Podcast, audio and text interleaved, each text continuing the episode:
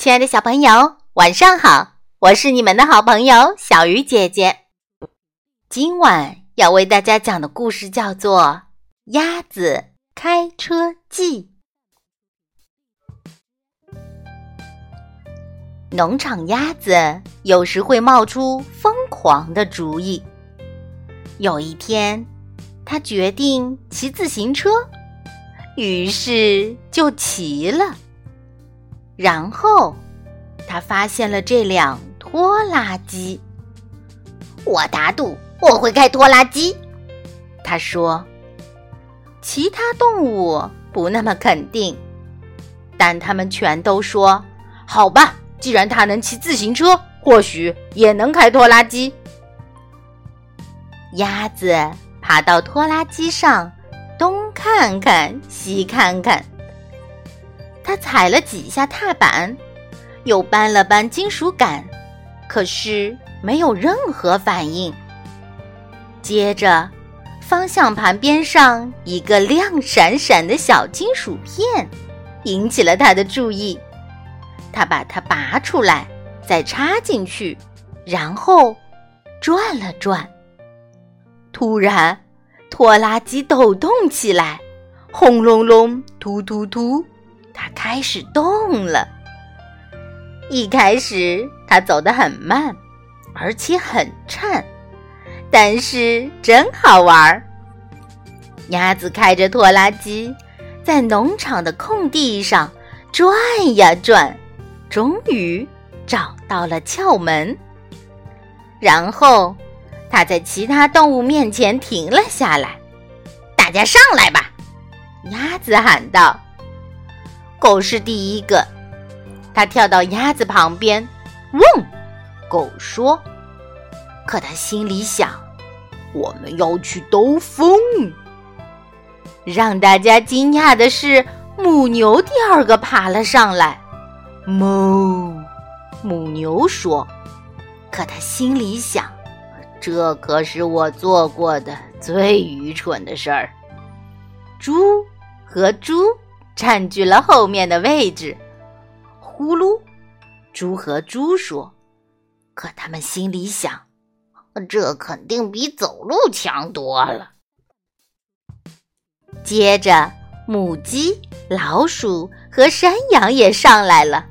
咯咯，母鸡说：“可它心里想，谁最后上来，谁就是臭鸡蛋。”吱老鼠说。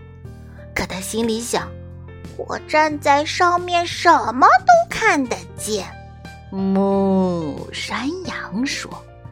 可他心里想：“我饿了，垃圾场有没有免下车外卖窗口呢？”然后是马和猫，猫优雅的跳上拖拉机，马可没那么灵巧。喵，猫说：“可他心里想，我正准备打个盹儿，但坐车应该很有趣。”马心里想：“我宁愿不行。”现在地上只剩下绵羊了。咩，绵羊说：“可他心里想，这太危险了。”上来吧，绵羊！大家喊。可是绵羊一动不动。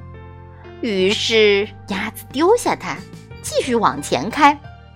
等等！绵羊喊：“别把我一个人留在这里！”它追向拖拉机，然后飞身一跃，跳了上去。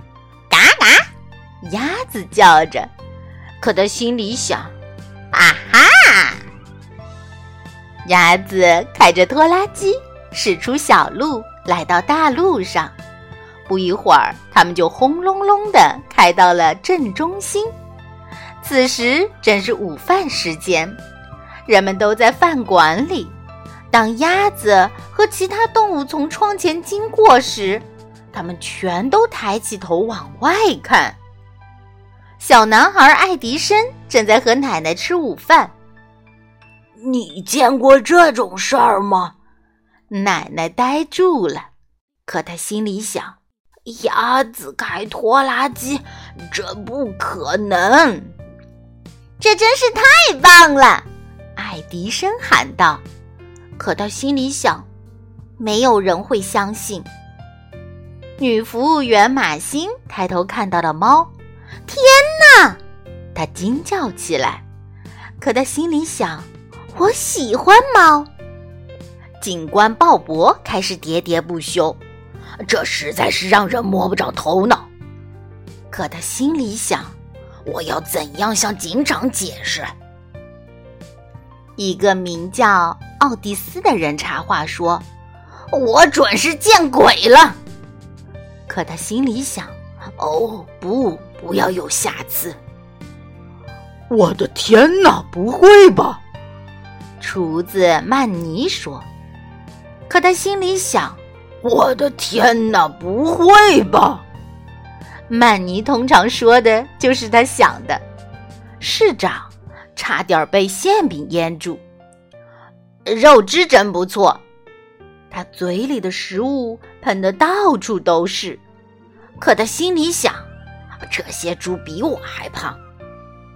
柯基只是吹了一声口哨，可他心里想：这只鸭子比他看上去更聪明。格温从洗手间里走出来，快看那边！他大叫道，可他心里想。不戴眼镜，我什么都看不到。农夫奥德尔仔细观察着，那真是一辆好的要命的拖拉机。可他心里想：“嘿，那是我的拖拉机！”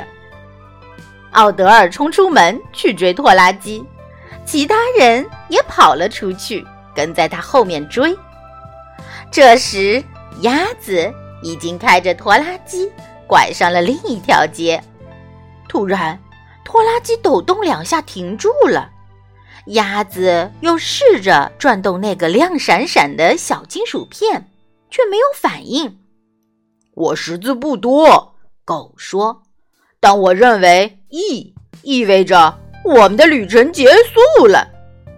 绵羊清了清嗓子，看来，他说。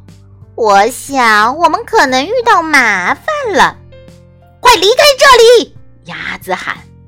此时，农夫奥德尔和饭馆里的人已经拐过了街角。他们找到了拖拉机，每个人都哈哈大笑起来。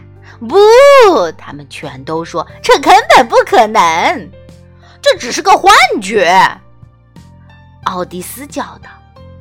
农夫奥德尔说：“他一定是忘记给拖拉机熄火了。”我想这就解释得通了。警官鲍勃同意道。然后他们全都回饭馆继续吃午饭去了。没有人承认那天他们曾看到一头母牛、一只山羊、一只猫、一只狗、一只绵羊、一只母鸡、一匹马。两头猪，一只老鼠和一只鸭子开过拖拉机。亲爱的小朋友，你们说下次鸭子会去开什么呢？